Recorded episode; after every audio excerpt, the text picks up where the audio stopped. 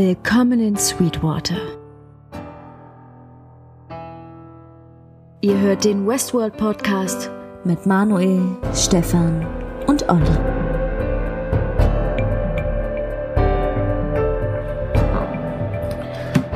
Ähm, Herzlich willkommen zum Westworld Podcast, der deutsche Podcast zur HBO's Hitserie Westworld.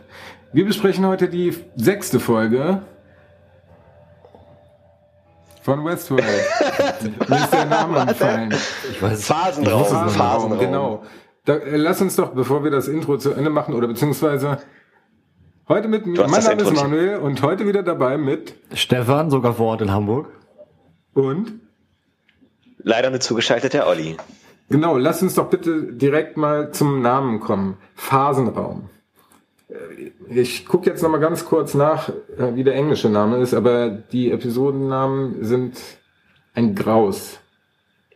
Ja, also ich finde, die Übersetzung ist halt immer sehr weit weg von dem, was man halt äh, dann im Englischen halt davon liest. Ne? Also ja, nicht immer natürlich, äh, hier The Strain oder so, weil das natürlich alles äh, hat funktioniert und gepasst, weil direkte Übersetzung, aber vieles wird auch äh, ganz anders dargestellt.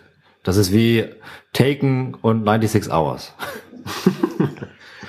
Also mit dem letzten, mit der, mit der Folge eine neue Stimme, beziehungsweise ne, der, der Titel der letzten Folge, da konnte ich irgendwie mehr mit anfangen, muss ich sagen. Also mit dem Titel auch jetzt im Nachhinein, wo ich sie gesehen habe, weiß ich nicht. Was assoziiert ihr denn damit? Ja, also ich würde mal meinen, dass das Cradle damit gemeint ist, der Phasenraum. Phasen, das sind alle Phasen des, des Netzes aufgelegt. Ja, das die Cradle, okay, alles klar. Ja, wo, wo quasi sozusagen die Host-Gehirne oder ne, die Hosts gespeichert sind, sozusagen der Serverraum ist es ja, ne, die Cradle, wenn ich das richtig verstanden habe, sozusagen der Speicherraum, wo alle Sachen gespeichert sind, sozusagen. Ja. Also, okay, im Englischen heißt es Face Space. Ja gut. Okay, dann will ich nichts gesagt haben. Ausnahmsweise. Ausnahmsweise. Ja. Ja, ach genau. Natürlich noch kurz der Hinweis darauf, dass ihr gern mit uns in Kontakt treten könnt, uns Feedback geben könnt für Podcast und zur Serie natürlich Fragen, die sich auftun und die wir gerne besprechen, an westworld-podcast.web.de oder an die anderen Plattformen. Kommen wir später einfach nochmal dazu. Ich würde sagen, lass uns doch direkt in die erste Szene mit Bernard und Dolores einem Host, der- aussieht wie Bernard zumindest, springen. Ja, das ist ja quasi die klassische Szene, die wir schon häufig gesehen haben, ne? Ähm, wie Bernard quasi da vor der Dolores sitzt und äh, die Situation, äh, weiß was ich, zum wievielten Mal irgendwie mit ihr durchspielt, ne? Ähm, und ja, man, vers also ich habe mich in die erste Staffel zurückversetzt gefühlt. Vor allem wusste man, also ich dachte erst, Manu hätte sich vielleicht in der Folge oder so vertan, aber äh, dann, dann, dann sehr nach lustig. kurzer Zeit und kurzer äh, Skepsis hat sich das dann aber aufgelöst, indem es anders weiterging als in den bisherigen Malen, sag ich mal. What a twist. Ja, und plötzlich spricht sie ihn an und setzt seine Motorik lahm. Ja, ja und, äh, und es stellt sich ja auch was, was krasses raus auf jeden Fall, als man das sieht, ne? Weil ähm, Dolores ja offensichtlich äh, Bernards äh, Funktion irgendwie einschränken kann, ne? Also sie sagt ja einmal alle Emotionen irgendwie einstellen. Das hat, also das war ja früher nicht der Fall. Ja, also ich habe das so interpretiert, dass das nicht der Bernard ist, den wir kennen. Also das ist ja auch nicht der mit der Narbe, sondern ein Host, der wie Bernard aussieht, den sie Ja, genau. als äh, Replikation für Arnold genommen hat und ihre Gespräche damals mit Arnold und jetzt halt versucht mit ihm alles exakt so abzubilden, äh, wie es damals geschehen ist. Weil am Ende sagt sie ja noch, dass sie ihn auf Fidelity im Deutschen Genauigkeit testen will, ne? Ja. Aber Fidelity Ja. ist doch auch so Treue, Ehrlichkeit und so.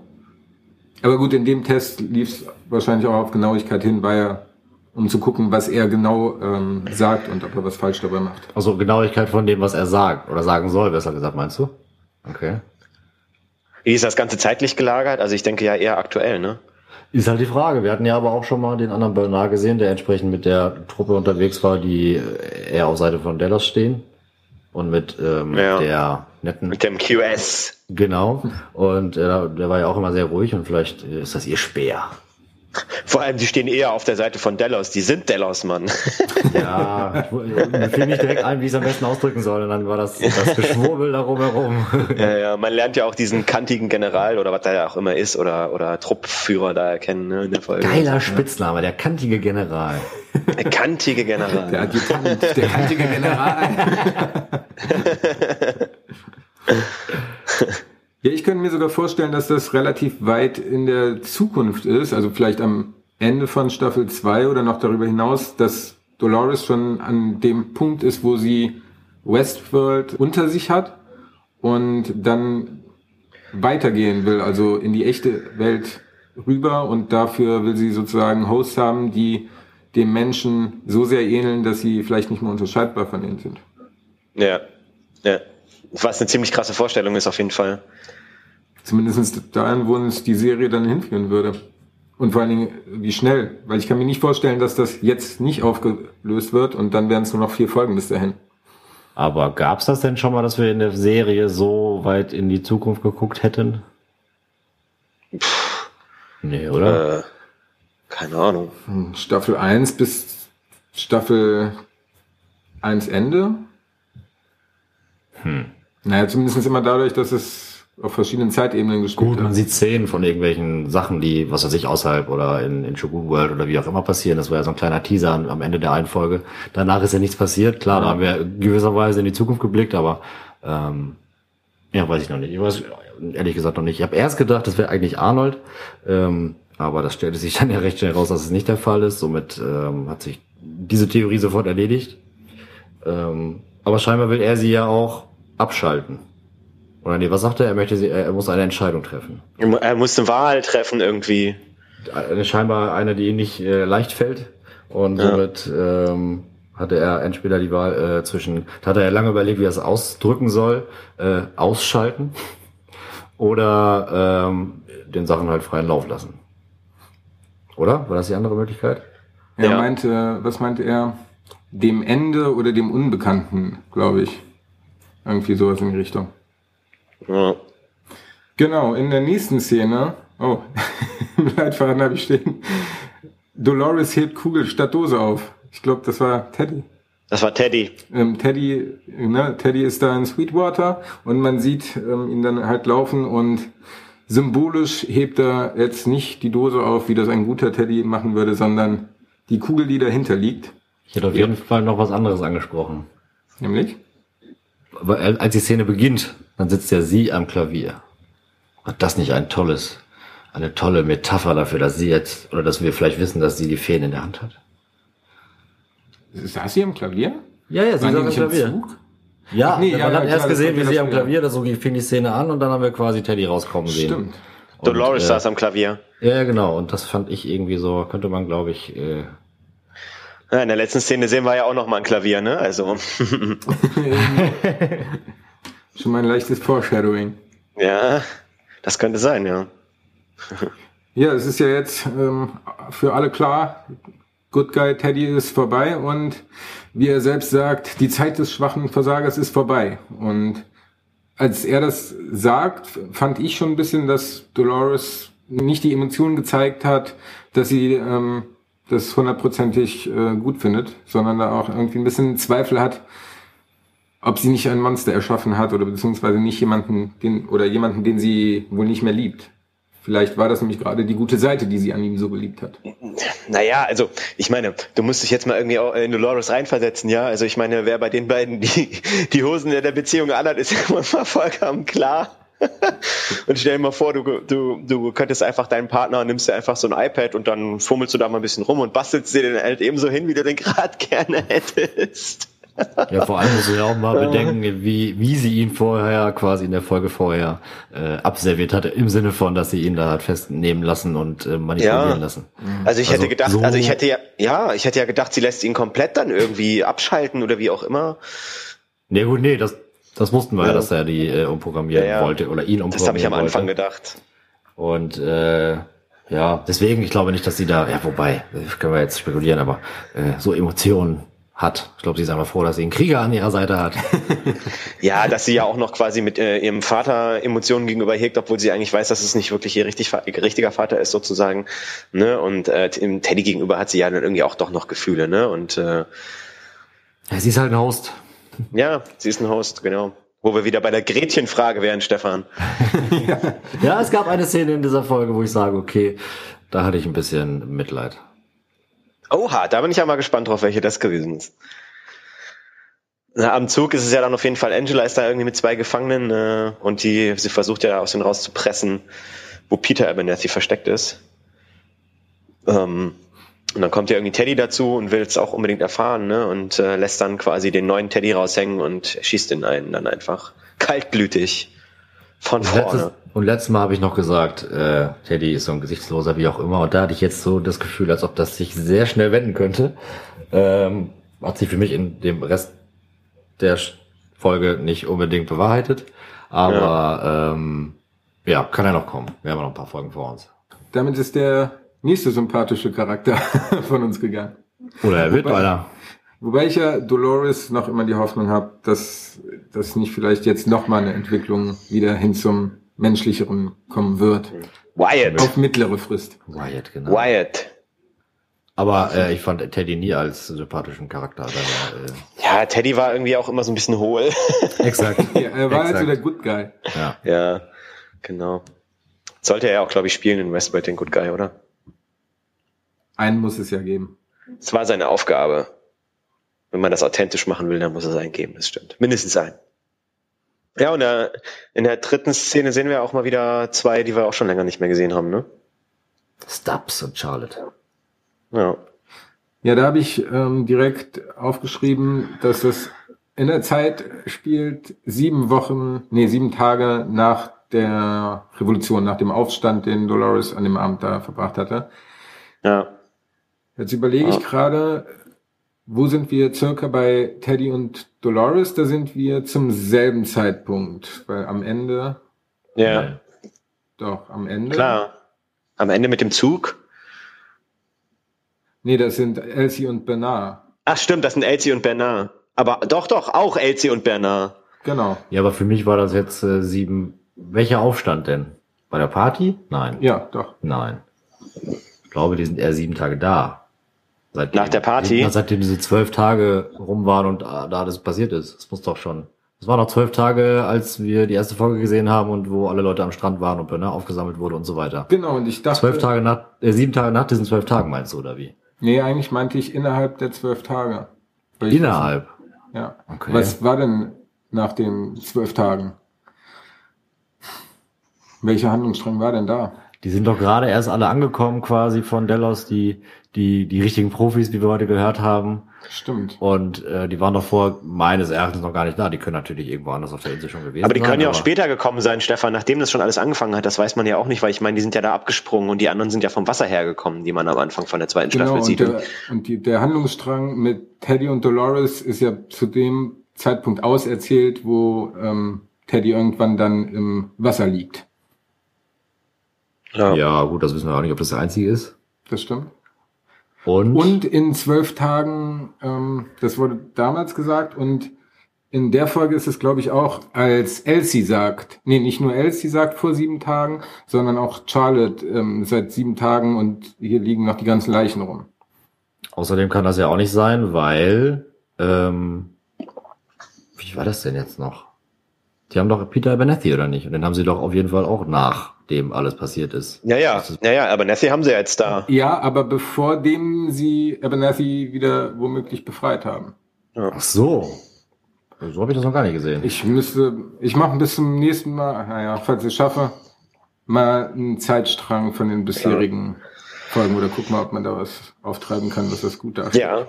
Weil Manu ist nämlich derjenige, der hier immer alles zusammenschneidet und die ganzen Leitfäden macht. Ja, Dafür hast du auch mal ein Danke verdient, auf jeden Fall. Der ist gut. Nimm mir deine Kontonummer. Wir setzen Danke, uns hier danke. immer nur faul in unseren Sessel und quatschen ein bisschen und du machst die ganze Arbeit. Ja, ja, ist ja auch schon Zeit, ne? Immer Ja. gucken und mit, ja, ist ja auch, also drei, Ja, vier Stunden klar. opfert ihr auch jeden Montag. Ja, trotzdem. Aber uns macht das ja auch Spaß, ne? Yay! Eben, ja, ja, ja.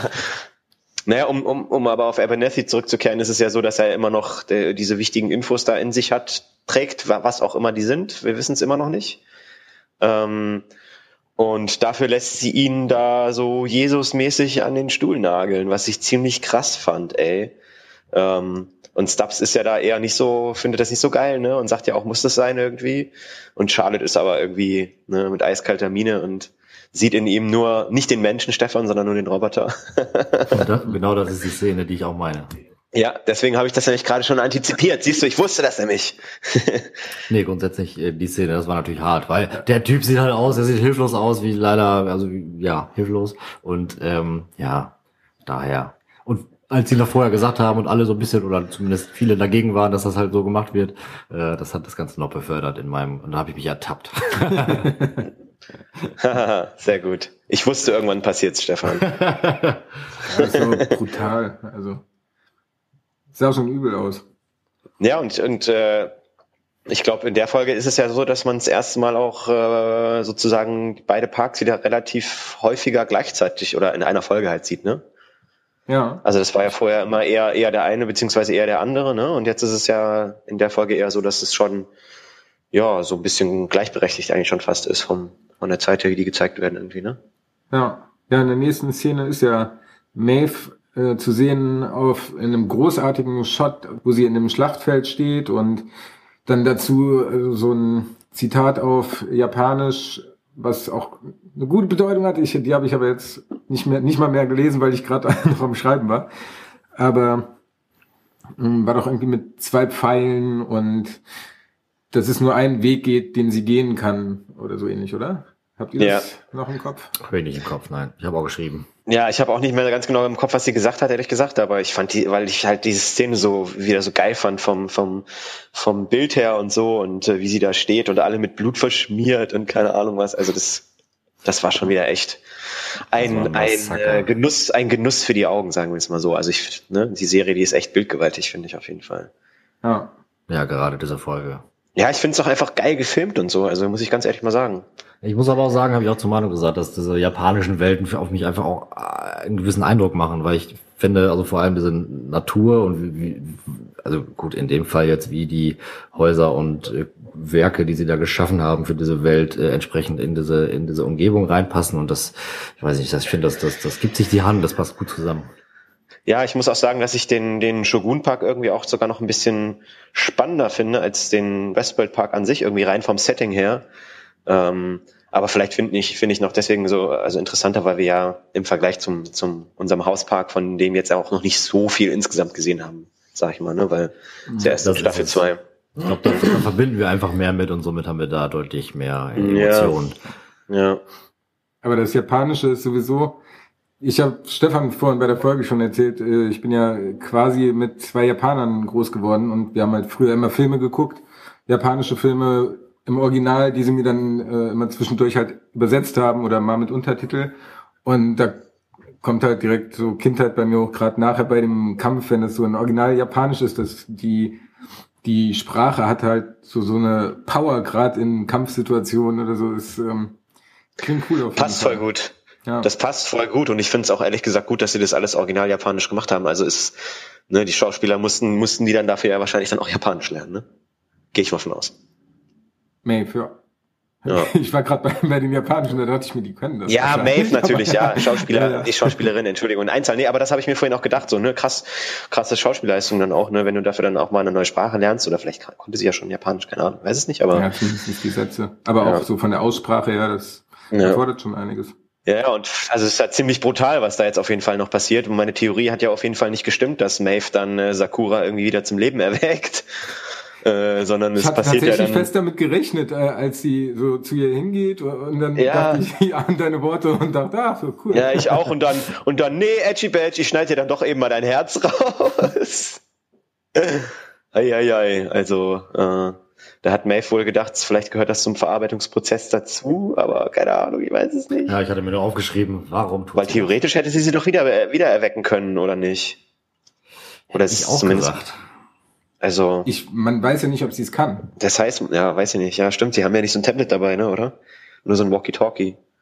Na, und obwohl Dolores hat ja schon mal diesen einen, den Adjutanten aufste äh, auferstehen lassen. Stimmt. Aber das war mit Tablet äh, und das war ja dann sozusagen ein Mitarbeiter von Delos, der das gemacht hat. Das war sie nicht selber. Ja. Da bin ich mir Die haben ziemlich wahrscheinlich sicher. einfach kein Tablet dabei. Und Telefon. Tja, tja. Die Probleme haben wir ja heute schon nicht. Na gut, ich besitze kein Tablet, aber ein Smartphone kann man, finde ich, auch als Tablet bezeichnen. Kleiner. Klein. Ja, und dann ist es ja schon soweit, dass sie, dass Maeve und die Gang den Ort verlassen. Maeve und die Gang. Klingt wie eine Band. Maeve und die Gang. Maeve und ihre Gang, aber Maeve hat eine geile Gang, weil irgendwie so, ich finde die ziemlich cool, ihre Gang, ehrlich gesagt. Ja, sind viele Charakter dabei. Ziemlich geil. Und dann treffen sie ja relativ schnell auf die Reste der Armee vom Shogun oder was? Oder hat er vielleicht noch mehr? Keine Ahnung. Ja, da war ich mir Ähm. auch nicht mehr ganz sicher. Aber ich glaube, das Heer stand ja damals noch draußen und kommt dann aber eigentlich rein. Ja, Ja. auf jeden Fall, es sind noch welche. Ja, da er ja von der Marionette sprach, wird er wahrscheinlich irgendwie ein verlängerter Arm von dem Shogun gewesen sein. Oder ich weiß nicht, wie das dann jetzt ist, wenn der Shogun, wo alle wissen, dass er offensichtlich nicht mehr ist. Ja. Stellvertretung. Stellvertreter, genau, möglich. Den haben sie dann auch erledigt, leider. Ja, der Obermufti kommt da ja auch gleich raus und macht Stress irgendwie, ne? Und äh, sagt dann irgendwie, ja, äh, ne, hat ja dann die anderen gefangen. Ich weiß nicht, wen hat er da? Hector, Mushashi, äh, wen hat er da noch? Äh, hier, Amnesties. Anis- Anestis, genau, Anestis. Anis. Ähm, eine Szene. und Maeve äh, will ja dann mit ihm einen Deal machen und sagt dann echt so geil zu ihm, was, was sagt er zu ihm so, ja, äh, äh, du hast die Wahl, äh, entweder du gibst Handys sie mir aus und wir gehen und oder oder du oder ihr sterbt alle oder so. Die Hexe. Ja. Ja, aber Musashi schützt äh, sozusagen die Shogun-Armee da ja ein bisschen vor und fordert den Tanaka zum Kampf raus. Den Kampf, den fand ich übelst, also dieser Schwertkampf und so, ich fand das ziemlich, war ziemlich cool. Der, der war super, ne? Ich fand Ja. den auch echt cool. Vor allen Dingen, als er dann mit zwei Schwertern unterwegs war und auch als er so gerade das zweite Sch- Schwert genommen hat dann und über Ja. seinem Körper so zusammenführt, das ähm, war schon cool. Hat mich gefreut. Ja, ist gut, aber ich meine, die Szene, die war auch schon ziemlich brutal, ne? Ich meine, man sieht ja am Ende auch dann noch den Kopf auf dem Boden liegen, dies, das, jenes, ne? Also Das habe ich auch gedacht. äh, die Hand abgehackt und also Wahrscheinlich die brutalste Szene bisher.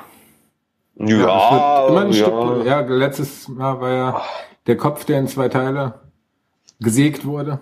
Das war auch relativ brutal. Das hat man aber nicht so gesehen. Ja, war, war definitiv brutal, aber in einer anderen Art. ja.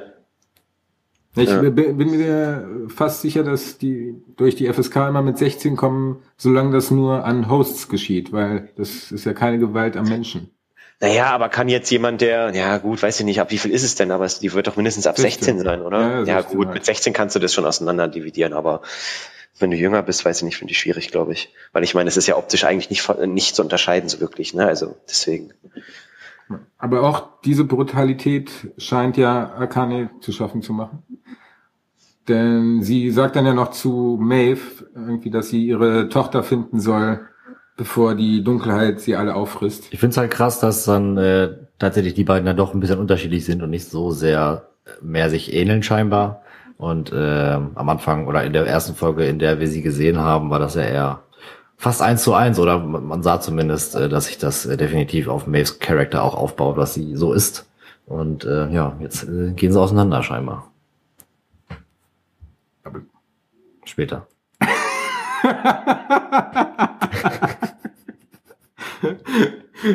Ich glaube, Stefan, du dachtest, wir wären in einer ganz anderen Szene, oder? Nein, nein, nein, ich wusste, dass wir in der Szene sind, aber äh, Ach so, ich dachte, ich dachte, trotzdem ein bisschen was vorweggenommen.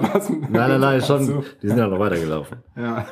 Na, es ist schon krass, wie sich dann sozusagen die Kopie von Maeve dann in eine andere Richtung dann, oder die beiden sich dann dann tatsächlich in eine andere Richtung entwickeln. Ne? Also es gibt ja auch schon wieder Aufschlüsse.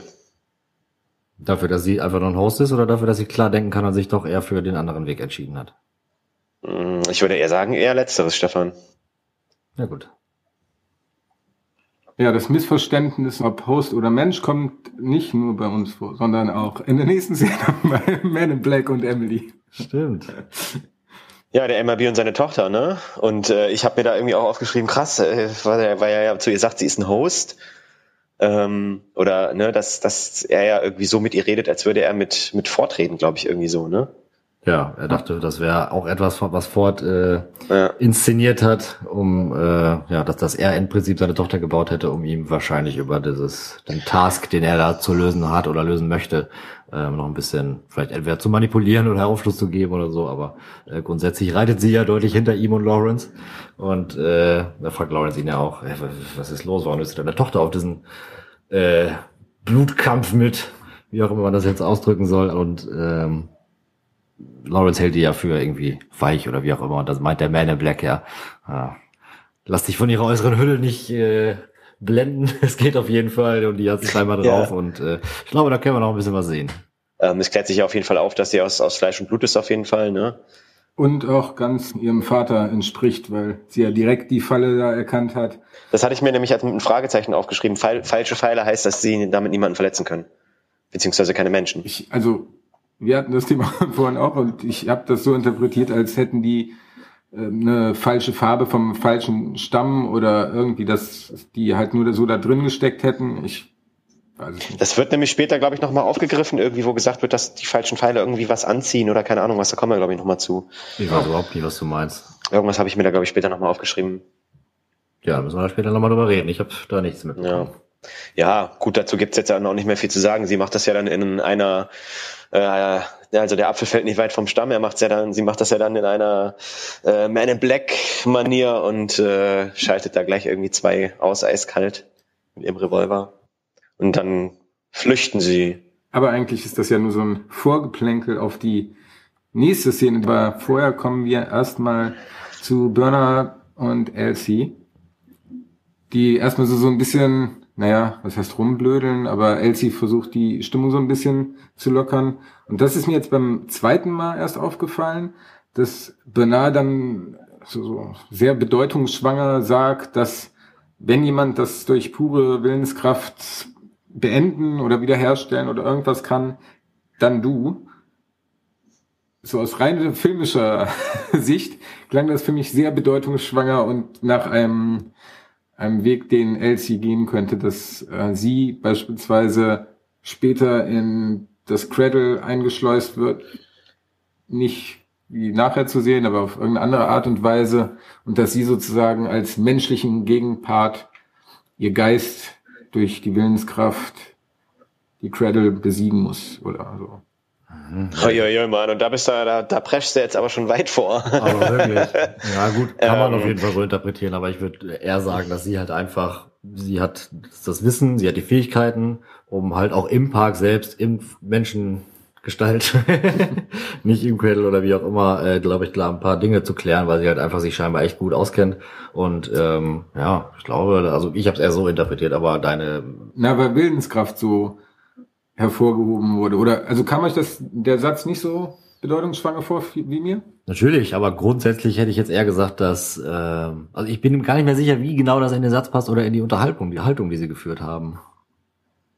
Warum hat er das denn gesagt? Na, weil sie die ganze Zeit so Jokes macht noch über die Apokalypse. Ja, dann verschiebt sich die Apokalypse nach hinten und trotz allem noch so, so positiv äh, zu Scherzen aufgelegt Okay. ist. Naja, es kann ja aber auch einfach sein, dass Bernard von ihr überzeugt ist und, und er dann versucht sozusagen mit ihr das Ganze aufzuhalten, dass sozusagen auch die Hosts nicht außerhalb der pa die, äh, von den Parks kommen und die in Anführungszeichen Fehlfunktion äh, behoben wird, wie auch immer. Also so kann ich mir das auch vorstellen. Stimmt, es kann natürlich auch einfach sein, er hat ja eh noch ein bisschen was äh, wieder gut zu machen, dass er da so ein bisschen versucht, Ja. vielleicht sich ein bisschen mehr ins Optimist äh, positive Licht zu stellen. Ja.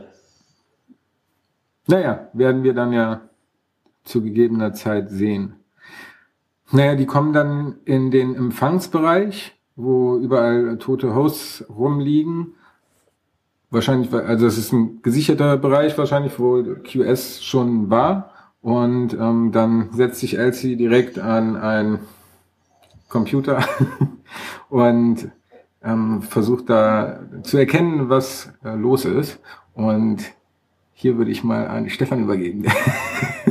Die scheint ja. Kennt sich ja damit aus.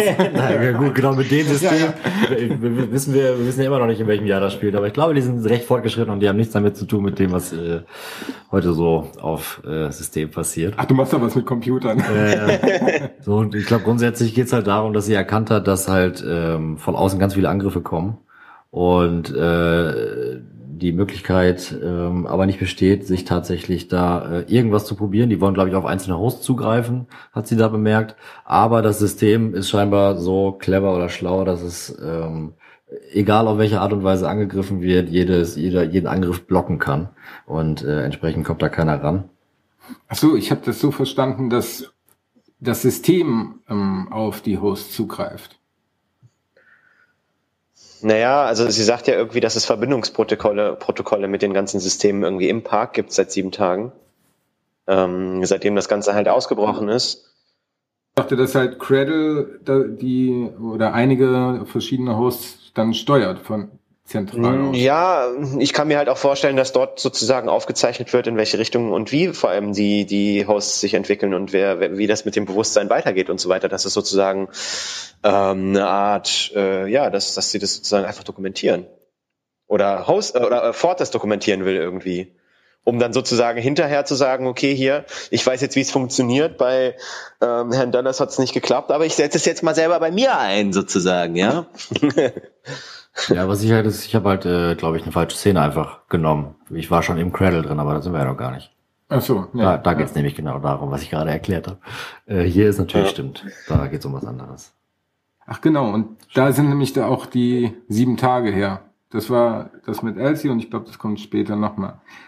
Ja. Aber sie versucht ja, oder beziehungsweise Benar fragt sie dann noch, ob sie äh, den Quellcode herausfinden kann, woher das Ganze kommt, aber sie kann nur die Botschaft und nicht den Boten ausfindig machen. Und dann kam auch wieder von Bernard, Bernard hat es heute mit bedeutungsschwangeren Sätzen, äh, weil ein externer Zugriff nicht möglich ist. Es geht nur vor Ort. Das fand ich wieder so, so, und dann zieht er so die Brille runter und guckt so, als wenn das wieder so ein Moment war, so, bam, bam, bam, bam. naja, aber es ist ja irgendwie, scheinbar gibt es einen Ort, äh, von dem aus der Zukunft möglich ist, ne? Also, das ist die Frage, was ist es für ein Ort? Also, ich glaube ja nicht, dass es einfach nur, äh, so eine Worthülse war, sondern ich glaube, dass es da tatsächlich dann vielleicht irgendeinen Ort gibt, oder? Nee, nee, das ist ja da, wo sie dann gleich hingehen. Naja, also ja. zumindest wissen wir, wussten wir in der Szene, dass sie jetzt äh, als nächstes auf jeden Fall versuchen, ins Cradle zu kommen. Genau, aber bevor sie das tun, ist wieder Maeve und die Gang unterwegs. Und zwar kommen die am Schneesee an. Hieß der so? So oder so ähnlich hieß er auf jeden Fall. Ich habe aus dem Gedächtnis geschrieben. Ich glaube, so hieß er, ja. Ne? Fandet ihr nicht auch, dass das Bambus nicht nicht so echt aussah. Oder vielleicht war es sogar echt, aber auf mich hat es irgendwie sehr unecht gewirkt. Oh, das ist mir in weder in negativer noch positiver Hinsicht aufgefallen. Ja, dann ist es ja extrem gut. Ja, sehr natürlich. Mir auch nicht, ehrlich gesagt. Ja, aber vielleicht hatte ich auch einfach nur wieder zu penibel Du bist wieder zu kritisch, ja, Manuel. Beim zweiten Mal hast du halt einen anderen gucken, Blick, ne? Ja, genau, beim zweiten Mal gucken habe ich dann halt einen Blick so irgendwie für Details teilweise. Ja. Aber nun gut, egal. Aber ich finde ich finde es mal wieder geil, was du im Leitfaden geschrieben hast, Manu. was denn? Ist das tatsächlich ein Müllschacht, den Lee, Felix und Silvester finden? Weil ich meine, da werden ja offensichtlich auch Hosts durchgeschleudert, oder nicht? Ja, Müllhosts. Also Klar, Hosts sind ja in dem Fall Müllhosts. Mann, die haben doch ein Gewissen, das, oder beziehungsweise Bewusstsein, das wissen wir doch jetzt. Na, zu dem Zeitpunkt, wie sie da runtergeworfen werden, nicht mehr. ich weiß, ja. was ist denn mit dir heute los? Naja, was denn? Das ist einfach der Müllschacht. Wenn jetzt zum Beispiel Gäste da waren und die umgebracht worden sind, dann liegen die da rum und damit die nicht irgendwie geschleppt werden müssen, das ist wie der Wäscheschacht ja. früher, wo die Wäsche rein, da kam die Haus rein. Und in dem Fall ist es Müll. Es ist schon ein bisschen makaber. Naja, aber scheinbar sind die ja dann schon tot. Keine Angst, Olli. Das merken die gar nicht. die, die, die quasi äh, das ähm, Schmerzempfinden ist ausgeschaltet. Ja, der Schacht war ja schon extrem blutverschmiert, also da sind wahrscheinlich noch einige runtergeflossen. ja, man sieht ja Einzelteile und wie auch immer. Also, als sie da runterkamen, da sieht man ja tatsächlich Einzelteile, die da ah, unten ja. geschmissen wurden, die auch nicht mehr so gut aussahen. Unsere Folge ist dann auch ab 16. Ja, genau. Ja. Aber, aber, aber parallel gibt's ja noch eine herzzerreißende Zeremonie. Genau. Mit dem äh, Herz von äh, Sakura was Sakane ja vorher entfernt hatte. Und äh, ja, so, weiß ich nicht, ist das so üblich in Japan, dass man dem Menschen oder ja, ich sage jetzt mal dem Menschen die letzte Ehre erweist? Oder war das Ja, früher so also üblich? Ein, ähm, ein Freund von mir letzte Woche, der wohnt mal in Japan. Nein, ich vermute mal, dass es zu, zu der damaligen Zeit so Brauch war. Da gibt's bestimmt eine Menge Riten, die da drin waren. Auf jeden Fall Ja. verbrennt sie das, Herz. Genau. Und in dem Moment kommt Sizemore ja von der Seite und winkt sie ran, dass sie sozusagen, dass er den Ausgang gefunden hat, ne? Oder den Weg, den er halt finden wollte. Ähm, und dann äh, ist es ja irgendwie so, dass äh, Mushashi und äh, Sakura, äh, Akane äh, ja dann sozusagen offerieren, dass sie nicht mitkommen wollen, weil Sakuras Geist hier sozusagen in dem Park ist oder hier in dieser Welt und sie sozusagen ihren Geist nicht verlassen wollen. Ähm, und deswegen, äh, ja, da bleiben wollen. Aber Maeve versucht sie noch abzuhalten, klappt aber nicht so gut. Ja, ich glaube, zum einen Punkt ist es ja, dass die Sakura halt nicht verlassen möchte, die sie da sozusagen begraben hat. Und zum Ja. anderen sagt Musashi auch, glaube ich, dass, dass der Krieg, der kommen wird, dass er trotzdem, sei- sagt er das, dass er seine Heimat verteidigen möchte? Nein, er sagt zumindest, dass, äh, wenn er jetzt fliehen würde, dass das äh, extrem feige wäre, so in der Art. Genau, also dass er das als Feigheit ähm, nehmen würde und deswegen da bleiben will und ähm, wie er dann ja auch sagt, dass er frei ist, sein Schicksal zu wählen, selbst wenn es der Tod sei. Und damit bleiben die da und Maeve zieht mit den anderen weiter. Genau. Bevor sie aber an ihrem Ziel ankommt, kommen wir erstmal zu dem Man in Black und Emily, diesmal endlich am Lagerfeuer, wo er zumindestens, äh, dachte ich das äh, zum Anfang der Szene, anfängt zu glauben, dass es sich nicht um einen Host handelt bei seiner Tochter, sondern um seine Tochter. Ja. Genau, und dann sitzen sie am Lagerfeuer und haben eine tiefgründige Unterhaltung. Ich fand die Unterhaltung großartig und er merkt ja dann auch sozusagen daran, was sie ihm erzählt. Sie erzählt ja dann auch früher, dass sie äh, ne, auch schon in dem British India Park war immer und das als Kind ja total toll fand und so und äh, dass sie die Einladung eigentlich gar nicht annehmen wollte, ne, aber sie Bock auf einen Urlaub für Lau hatte und sich dann eigentlich am Ende doch gefreut hat, in, in den Park zu kommen. Ähm, Genau, die Einladung von Charlotte zu dem Stimmt. Vorstands. Ja, bis dann losging. Am geilsten finde ich auch, äh, dass sie ihm so, dass sie ihr sozusagen erzählt vom vom vom Palast der Begierde, dass sie erstmal im Palast der Begierde war. Was hat sie gesagt? Geritten oder irgendwie sowas sagt sie, keine Ahnung. Ja, Ist auch ja. unerheblich, aber ich habe mir auf jeden Fall Palast, ja Palast der Begierde Smiley aufgeschrieben. Sie hat den ganzen Tag geritten. Mehrere Coitus. Naja, uns wird ja relativ schnell klar, dass sie ihren Daddy dann doch nicht, nicht aufgegeben hat und nicht so scheiße findet, äh, ne, und ihn ja irgendwie von seiner äh, Mission retten will, wo sie sich ja auch noch nicht so, glaube ich, darüber klar ist, was er da eigentlich will, ob er sozusagen einen, seinen Tod sucht oder seine Erfüllung oder keine Ahnung was. Ähm, aber sie will ihn ja auf jeden Fall da rausholen irgendwie, ne?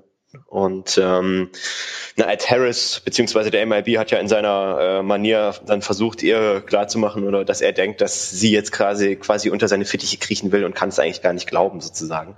Und sie beweist ihm ja dann aber schon schon direkt das Gegenteil und weist ihn in seine Schranken. Fand ich auch sehr komisch von ihm, was er da gedacht hatte, warum sie da ist. Also das war ja nicht so, als wenn sie den Eindruck erweckt hätte, dass sie unter seine Fittiche krabbeln wollte, oder? Also hattet ihr das Gefühl? nee, aber ich glaube, er ist einfach ein, keine Ahnung, ein kleiner Macho. Ja, erstens das, zweitens, äh, ich meine, dadurch, dass seine Tochter auch schon sagt, dass er natürlich auch nur in Westworld ist, hat er vielleicht auch gar nicht mehr so den richtigen Bezug zu richtigen Menschen, wenn es darum geht, äh, da gewisse Ja. Sachen zu interpretieren vielleicht. So habe ich mir das äh, irgendwie vorgestellt. Hat mich auch stark äh, an generelle Spielsucht äh, auch im Alltag erinnert. Also, dass man Parallelen gesehen hat, dass äh, der Man in Black sozusagen für Leute steht, die im Leben nicht mehr richtig klarkommen und sich in eine Fantasiewelt in Form von Spielen flüchten. Ich meine, in Korea sind schon Leute am Dauerzocken gestorben, ne? Ich wollte es nur mal erwähnt haben.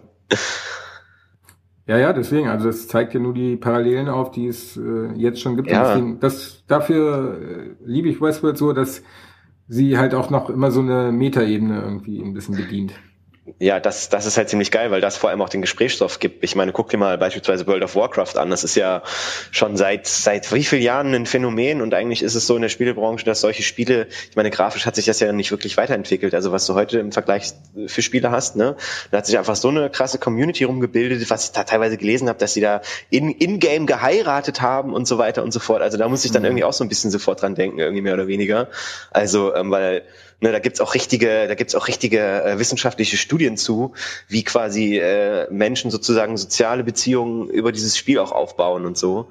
Ja. Also das ist schon schon schon schon krass, weil äh, ne, das das diese Metaebene, das kann man halt total schön auf unsere heutige Gesellschaft auch beziehen, finde ich. Hm. Ja, vor allem, wie gesagt, dadurch, dass er halt schon so lange dort ist, da ähm, sie hat ja auch unter anderem gesagt, dass er scheinbar in der echten Welt nichts trinken würde äh, und war überrascht, dass er mit dieser Pulle Whisky ankommt. Aber wir haben ja auch schon gesehen, als er bei äh, James Delos war, dass er da auf jeden Fall getrunken hat. Ja, er hat ihm ja jedes Mal eine Flasche Whisky mitgebracht, aber am Anfang hat er sich ja immer ein bisschen gezähmt, ne? Hat er ja immer gesagt, äh, ist noch ein bisschen zu früh, aber dann hat er doch gesoffen. ja, genau, aber der Alte hat da entsprechend äh, schon sein, sein, sein normales Verhalten abgelegt, sag ich mal. Ja. Als wir dann den Alten bei James Delos gesehen haben. Ja, wir, wir erfahren ja dann auch noch ein bisschen was über die Mutter, ne? Also über seine Frau ne, dass sie äh, ne, immer dachte, dass, dass äh, der Dad, also dass er ein Wohltäter ist und die Mama aber die einzige gewesen wäre, die ihn wirklich geschaut hätte. Ähm, und sie gesteht sich dann aber trotzdem ein, dass es falsch gewesen war, ähm, sozusagen äh, ihn dafür verantwortlich zu machen, dass sie gestorben ist. Und da sieht man das erste Mal, habe ich so das Gefühl, die weiche Seite des Man in Blacks. Oder? Huch, Entschuldigung, oder? Jetzt habe ich gegen meinen Mike dabei geboxt. ja, aber total. Das ähm, fand ich auch echt gut gespielt und ähm, vom Ed Harris äh, sein, seine nicht nur seine Tränen, sondern auch so seine, seine generelle Ausdrucksweise haben so mal die menschliche Seite gezeigt, die bisher halt selten zu sehen war. Und ja, bei dem jungen, beim jungen Blackie. Beim alten ja, genau, nicht mehr. Da, ja, da sowieso in der ersten Staffel. Ja. Da hat und, er ja auch kurz was mit Dolores angefangen. Aber jetzt ähm, in der Szene war ich schon, naja, na, am überlegen, wie soll es denn jetzt weitergehen, weil ich tatsächlich gedacht hätte, dass er mit Emily ähm, geht oder zumindest sich ähm, vielleicht dazu überreden lässt, erstmal ähm, aus dem Park zu gehen und äh, zu gucken, was er dann von dort aus machen kann. Aber scheinbar ist er vor das Spiel so hart verfallen, dass er sich über Nacht klar wird, dass er lieber weiterzieht. Denn ähm, am Ende sieht man die halt noch so sprechen und dann kommt ein Schnitt und Emily liegt alleine mit einem anderen Haus da. Und das fand ich sehr amüsant. Im Englischen sagt sie nämlich Motherfucker. Dachte ich auch. ja, hast du echt geglaubt, dass er geht? Hast du echt geglaubt, dass... Also ich habe ihm das nicht abgenommen. Ja, doch, eigentlich schon. Weil er hat sie ja noch gefragt, irgendwie, er hat sie ja noch gefragt, irgendwie, ob sie dann quitt sind. Ne? Er hat ja dann erst mhm. seinen Kopf nach unten gebeugt, ne? wo man dann erst seine Emotionen gar nicht sieht und sie noch hinterm Cowboy-Hüt versteckt sind und dann zeigt er wieder sein Gesicht und dann sieht man's. Ähm, und er hat sie dann ja noch gefragt, ne, wenn ich mit dir gehe zum Strand, ne, sind wir dann quitt, bla. Und dann sagt sie auch ja und das hat man ja auch abgenommen. Und dann trinken, geben sie sich, gibt er ja quasi noch die Flasche und damit gießen sie das ja noch mehr oder weniger. Ähm, aber ich habe mir eigentlich gleich gedacht, dass ich konnte es mir nicht vorstellen, dass er das ja jetzt beendet diese Mission, auf der er sich da befindet. Ähm, ich habe das so interpretiert. Also war mir eigentlich aber auch in der, in der Szene klar, dass er da ähm, in Gedanken auf jeden Fall schon ganz genau weiß, dass er auf jeden Fall weiterziehen wird ohne sie oder ist irgendwie halt äh, nicht dieses Date, was er da abgemacht hat, teilnehmen, äh, ja wahrnehmen wird. Und ähm, ja, ich konnte es mir einfach nicht vorstellen. Und ähm, habe hab ich auch irgendwie seine seine Körpersprache so interpretiert. Ja. Ja, wie, wie so ein Junkie halt, ne? Der dann irgendwelche Sachen verspricht, die er, äh, wo er ganz genau weiß, dass er sie nicht halten möchte. Äh, und er möchte sich entsprechend auch nicht bessern, weil, wie Marlo sagt, er da diesem Spiel einfach so verfallen ist. Ja. Und ähm, naja, jetzt ist er halt schon, was weiß ich, wie viele Jahre im Park zwischen dem Jungen und dem alten äh, William sind ja bestimmt 50 Jahre oder was? Ja. Boah, 40, 30, 30 genau. Das war doch von Anbeginn des Parks bis Nee. Aber sind die seit dem Anbeginn des Parks da drin?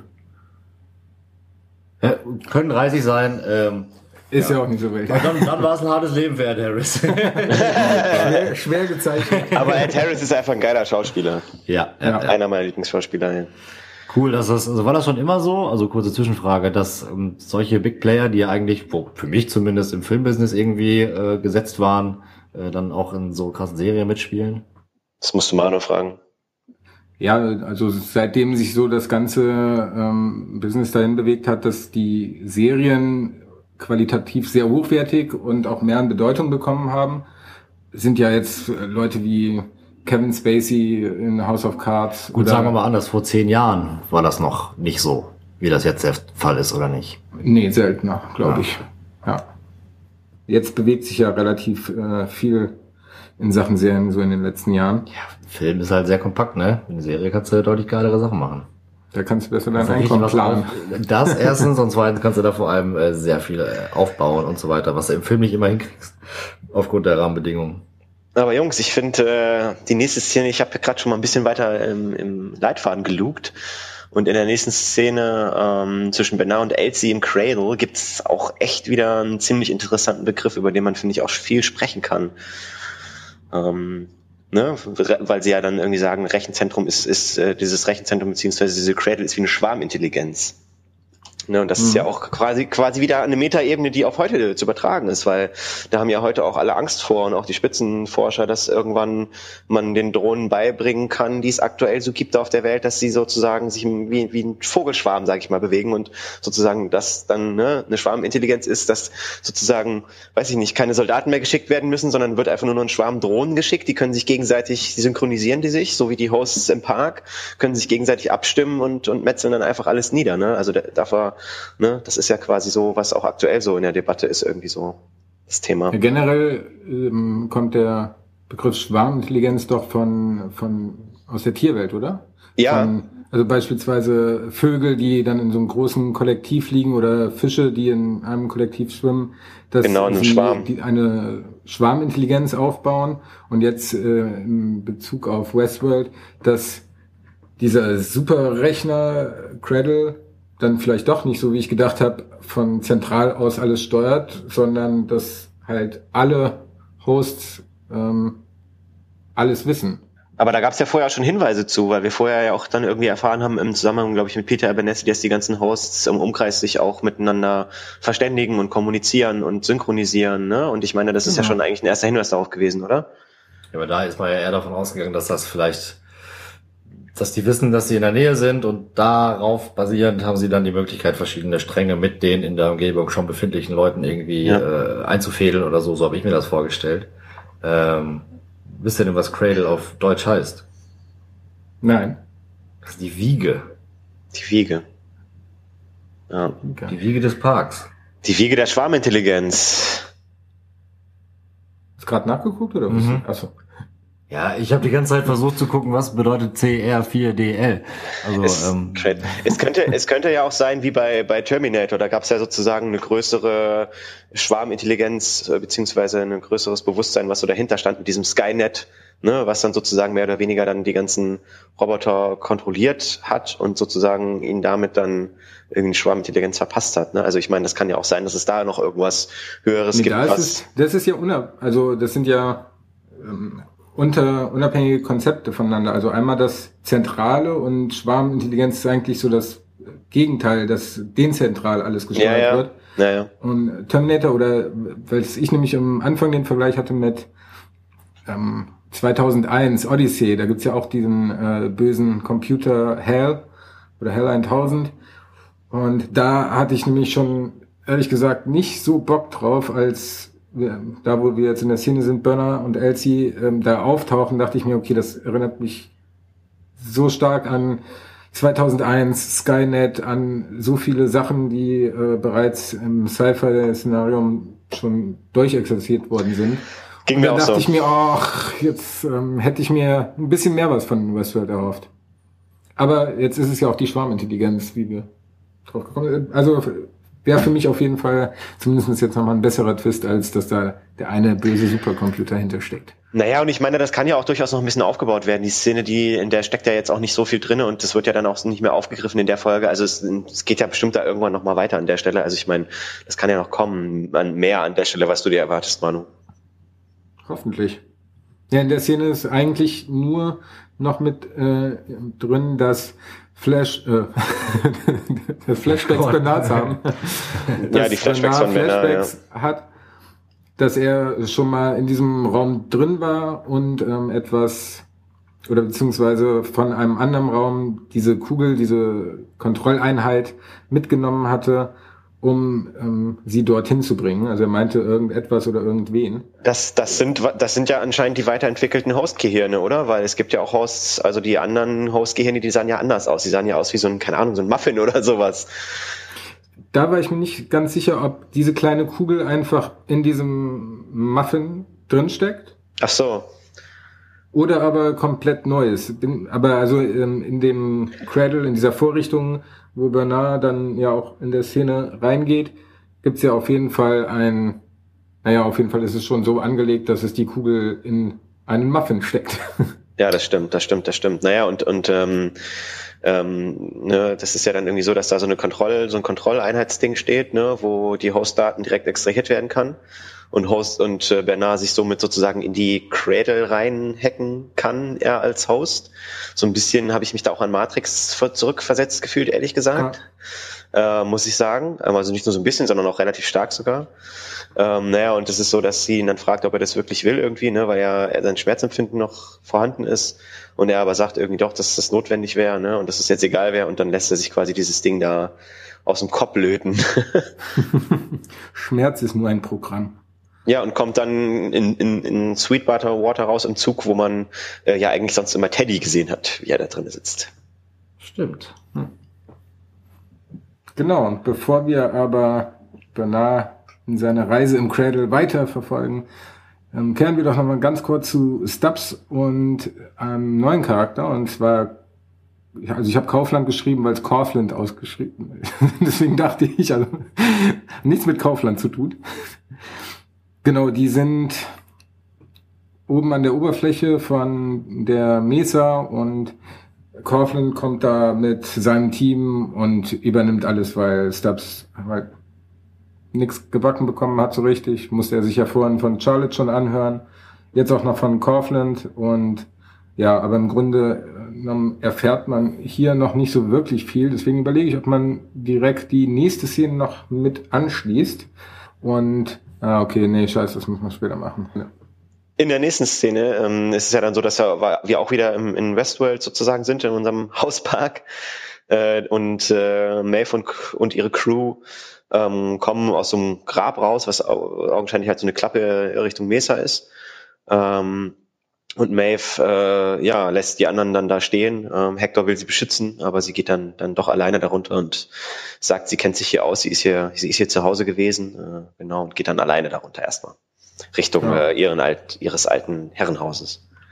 Olli, ist dir aufgefallen, dass Silvester im Hintergrund, als sie dann äh, quasi, als Felix da auch hinterher wollte und alle scheinbar da hinter Mayfair her wollten, da hatte äh, Silvester ja äh, als sie von Hector aufgehalten wurden. So ein längliches Etwas, was von einem Decke oder einem Tuch irgendwie bedeckt war. Das habe ich schon vorher gesehen, ja. Was war ja. das? Weiß ich nicht, das sah irgendwie, keine Ahnung, aus wie ein Gewehr, was irgendwie in, in ein Tuch eingerollt war, finde ich. Gewehr, Schwert? Keine Ahnung, Schwert Gewehr oder Schwert, ja. wie auch immer, ja. So, auf jeden Fall deutlich größer als ein Schwert aus, zumindest. Ja. Wer weiß. Das wird sich bestimmt aufklären. Ja, Maeve geht dann ja alleine zur Farm, weil das natürlich was ist, was sie alleine machen muss und möchte.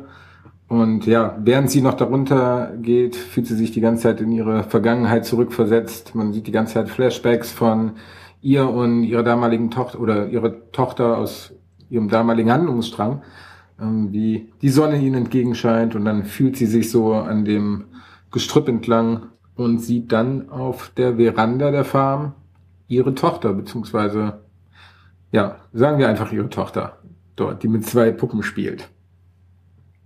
Ja, ich wusste erst nicht, ob das jetzt wirklich in der Szene stattfindet oder ob das jetzt äh, auch so ein Vergangenheits-Backflash war. Aber äh, scheinbar ist es ja dann tatsächlich in der Szene passiert, dass sie dann da vor Ort sitzt und äh, genau spielt sie mit zwei Puppen. Mutter und Tochter, sagt sie. Ich weiß es nicht, hat sie Mutter gesagt? Irgendeinen Namen hatte sie, glaube ich, gegeben. Die Tochter heißt Anna. Anna. Und ihre, Anna und ihre Mutter. Okay. Ich dachte auch, vielleicht haben die Namen irgendwelche Bedeutung, aber der Name von der Mutter kam nicht auf und Anna, ja. Ja gut, und da kam natürlich äh, die Mutter in Mail vor und sagt, oh, die Mutter hat ihre Tochter mit Sicherheit total lieb. Und ähm, beschützt sie vor allem Bösen, vor dem bösen Mann, der ihre Mutter, glaube ich, entführt oder der sie entführt in ihrer Geschichte irgendwie sowas. Auf jeden Fall macht sie deutlich, was für eine tolle Mutter die Puppenmutter ist. Und Aber die Tochter sagt doch, dass die beschützt wird. Von ihrer Mutter, oder? Ja. Vor dem, vor dem bösen Mann. Ja. Genau, dann kommt, dann taucht die aktuelle Mutter ja auch auf und die ist ja eine andere. die aktuelle Mutter. Da fand ich Maves Blick, also wie, wie der sich vom Freudigen in so plötzlich diesen enttäuschten, ach ja, da ist ja noch was, äh, zurückwandelt, weil so in der Szene, wo sie mit ihrer Tochter spricht, sie, glaube ich, komplett gar nicht gerade das Gefühl hat, ach ja, ähm, das ist ja gar nicht meine Tochter und sie sieht mich auch gar nicht als ihre Mutter an. Und dann wird ihr das so mit einem Mal bewusst.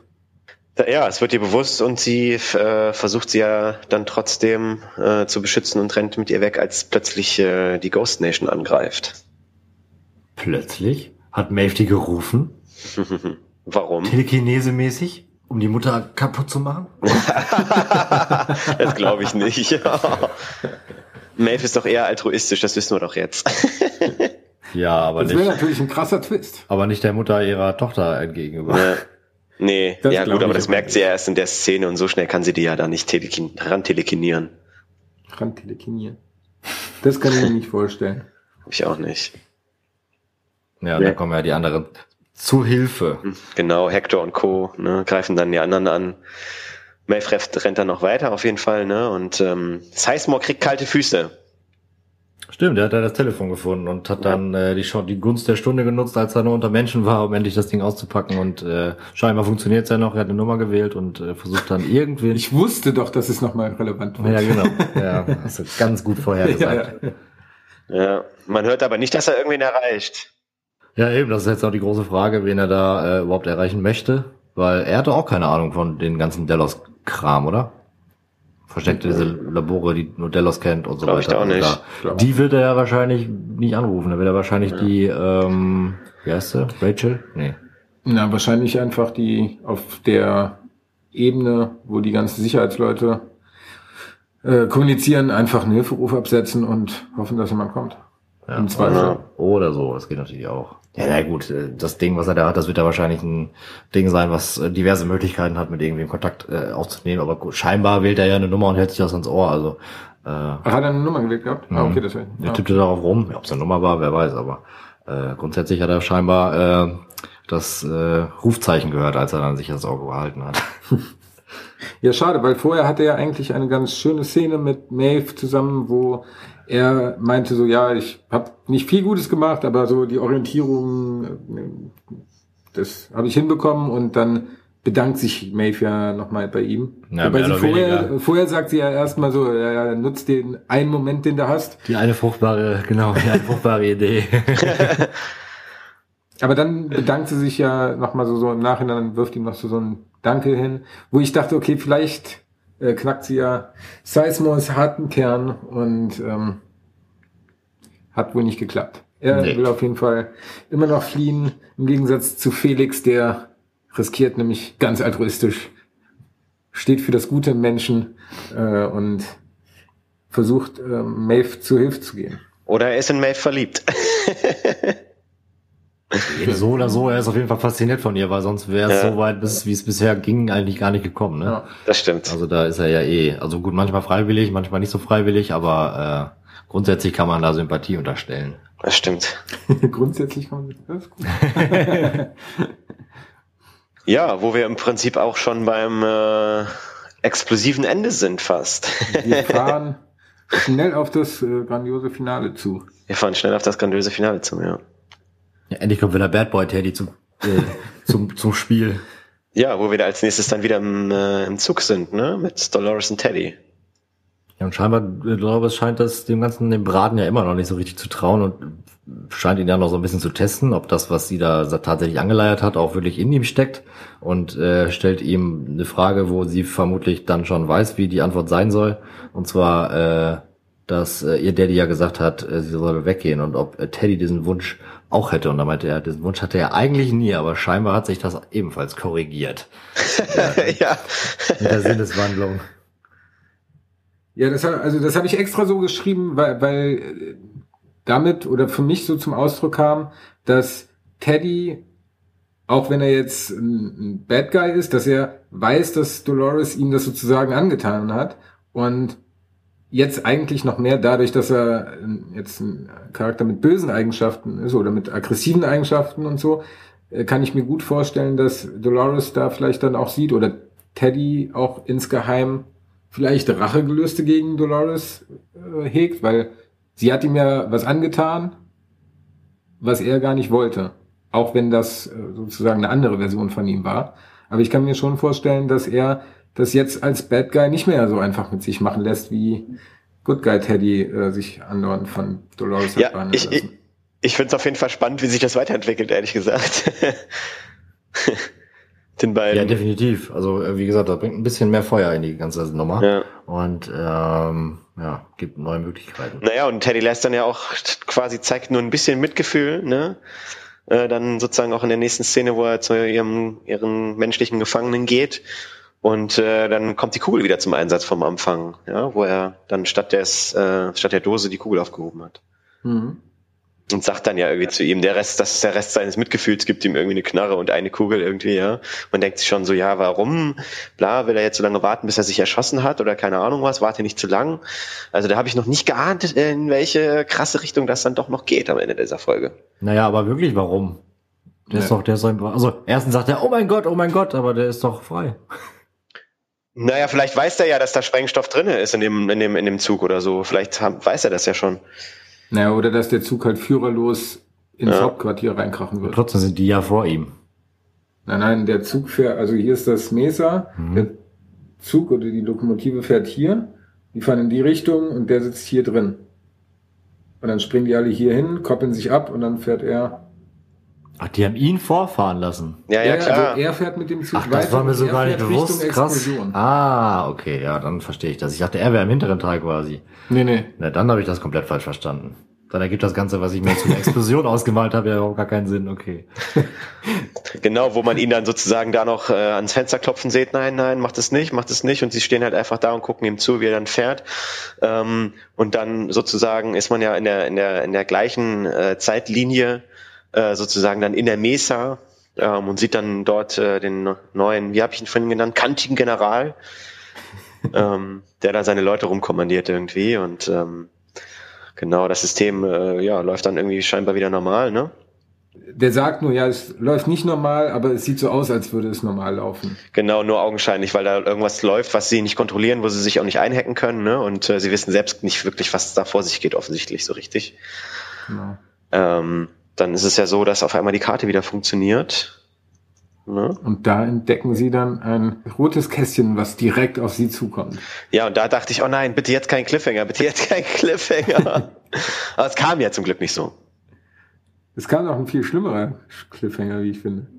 Aber, ja, aber gut. wir können ja erstmal. Ja, das stimmt, das stimmt, das stimmt, das stimmt, da hast du schon recht, aber den hat man ja sowieso erwartet, also den hat man ja irgendwann mal wieder erwartet. Der kam jetzt nicht unvermittelt. Äh, okay, da müssen wir gleich zu reden. Meinte Stefan auch, aber äh, genau. Aber erstmal lassen wir den Zug äh, in die Mesa fahren.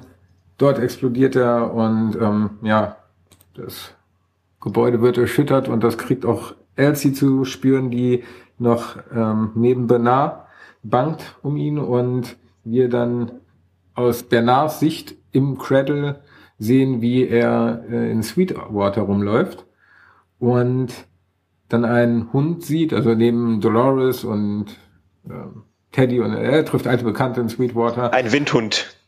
Genau, und dem Windhund folgt er dann in den Saloon und dort sitzt niemand Geringeres als Ford himself am Klavier. Teddy kommt ihm auch noch entgegen aus der Tür raus, aus der Salontür, als er reingeht. Ja. Auf dem Weg zur Dose.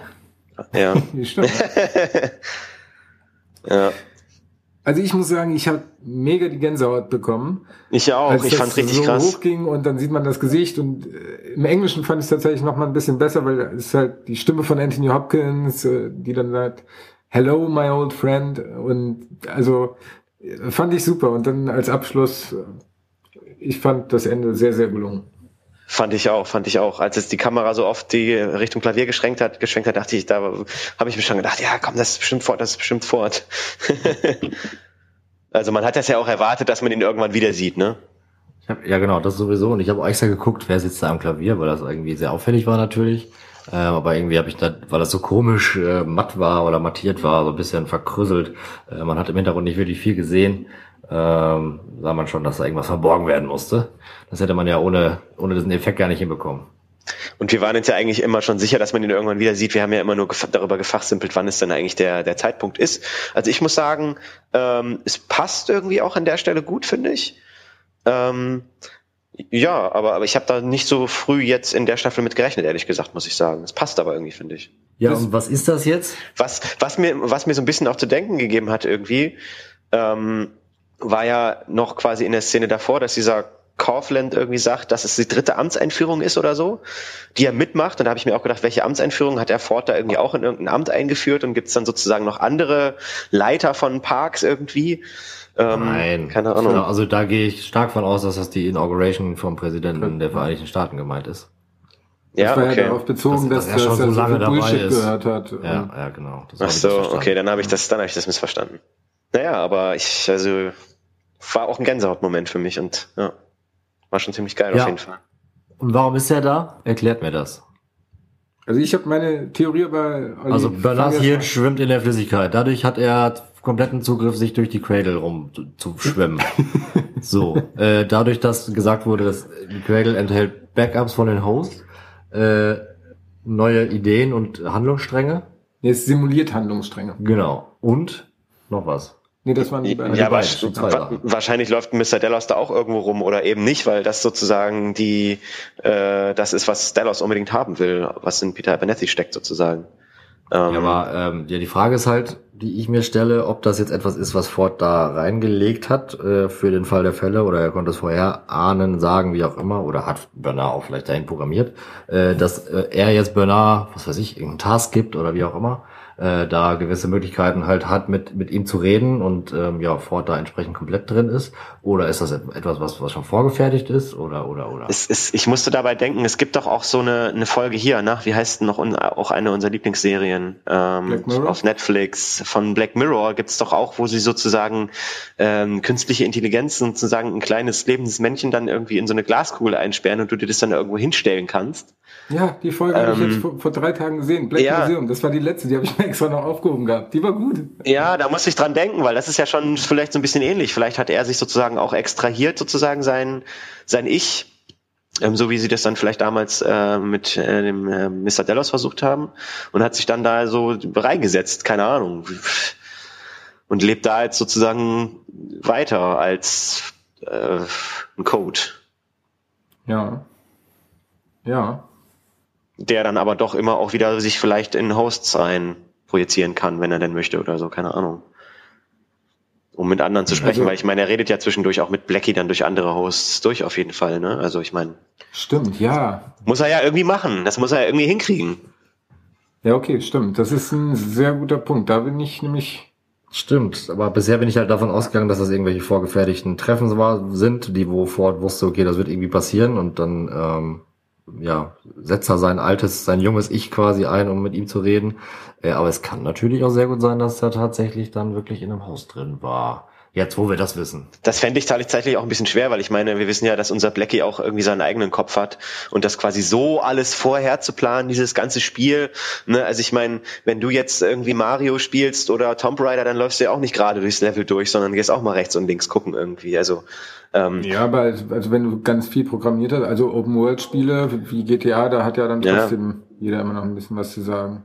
Ja, aber ja, das, genau. Äh, ich, aber deswegen äh, glaube ich, muss er da ja schon irgendwie ein bisschen flexibel drauf reagieren können und kann das eben nicht alles vorher sozusagen so wasserdicht alles wahrscheinlich geplant und niedergeschrieben haben, dass es auch wirklich so funktioniert, wie es funktionieren soll, oder? Also glaube ich nicht. Gut, also gehst du nicht davon aus, dass das, was er da jetzt in Sweetwater gesehen hat und vor allem die ersten Worte von Ford, dass die Ford irgendwann, bevor er äh, wusste, dass er nicht mehr lange lebt, äh, da reingebracht hat, sondern dass er tatsächlich in dem Ding ist. Ja, glaube ich schon eher, ja. Die Wiege. Die Wiege. Ich hatte die Theorie, dass dadurch, dass ähm, der Cradle oder die Cradle ein, eine Datenbank ist, wo Handlungsstränge simuliert werden, dass Ford bereits vor seinem Ableben einen Handlungsstrang für Bernard sozusagen geschrieben hat, der jetzt im Cradle für Bernard simuliert wird. Dass das schon immer noch äh, zu Fords allumgreifendem Plan gehört. Einmal mit Bernard, dann die verschiedenen Hosts, also hat man ja ne, mit Ghost Nation, dass die keine Menschen umbringen. Und, das haben wir vorhin ganz vergessen zu erwähnen, dass er ja auch, also der Anführer von der Ghost Nation, dass der zu Maeve sagt, dass wir das gleiche Ziel haben oder einen gemeinsamen Weg oder ähnliches, dass das alles halt ähm, immer noch zu Fords Plan gehört. Auch, auch eine sehr gute Theorie, würde ich sagen. Mhm. Äh, ja, finde ich kann Aber auch, ich finde kann, mit kann dem auch so direkt gut, da sein eigentlich äh, überzeugt mich jetzt momentan gerade ein bisschen mehr. Ja, das, was du gerade gesagt hast, hat mich jetzt tatsächlich auch mehr überzeugt. Also mich hast du gerade überzeugt. nee, ich bin, ach so, aber ich war zu deiner Theorie. Ach so, ja, ich jetzt gerade zu deiner. Na gut, haben wir immer noch zwei Verfechter. Also könnte es ja tatsächlich sein, wenn Ford auf dieser Basis ähm, vielleicht auch in Host oder so kommt. Ähm, wir hatten doch äh, das Problem, dass wenn die sich angeschlossen haben, sag ich mal manuell an den Peter Abernathy, dann konnten die ja auch nicht wirklich was greifen, weil da sich äh, viele Dinge verändern und so weiter. Und auch bei anderen Hosts, die schon, sag ich mal, tot waren oder so, die sie geborgen haben, wo sie das Hirn sich angeguckt haben und so weiter, oder diese Einheit, Mhm. da war ja auch irgendwie nichts Greifbares, dass das vielleicht auch irgendwie verhindert worden ist, weil Ford da jetzt einfach in der Matrix ist, so in der Richtung. Und äh, Ja. aber wenn das richtig ist, Aber ich finde, jetzt haben wir doch wunderschön zum Schluss nochmal alle unsere äh, drei Theoriesichtweisen dargelegt, finde ich. Ihr könnt euch einfach raussuchen, welche ihr am, für am plausibelsten halten. Haltet! Und ihr kommentiert doch mal eure Theorie irgendwie. Also, ich meine, wir sind ja auch immer daran interessiert, wie ihr das seht. Auf jeden Fall. Genau. Einfach mal, einfach mal, einfach mal uns schreiben, wem ihr, wem ihr eher zustimmen würdet. Genau. Das wär doch cool. freuen. Wir, wir nehmen E-Mails gerne entgegen unter westworld-podcast.web.de oder schreibt uns auf facebook.com slash der Westworld Podcast. Like die Seite auch gerne und da posten wir ab und zu Neuigkeiten oder Interviews mit den Schauspielern oder ähnlich Wissenswertes, aber nichts mit Spoilern. Und auf Twitter könnt ihr uns natürlich auch noch folgen und zwar ähm, westworld-host oder halt at twitter.com slash westworld-host.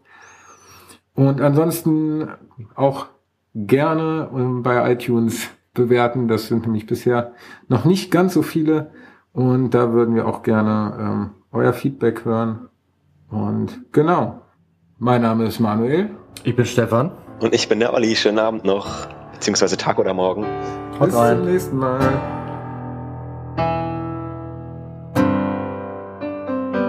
Oh, Jungs, ich bin am Schwitzen hier. Meine ganzen Ohren sind nass vom Headset. Is on and on and on. Ja, das war doch wieder fabelhaft, Leute.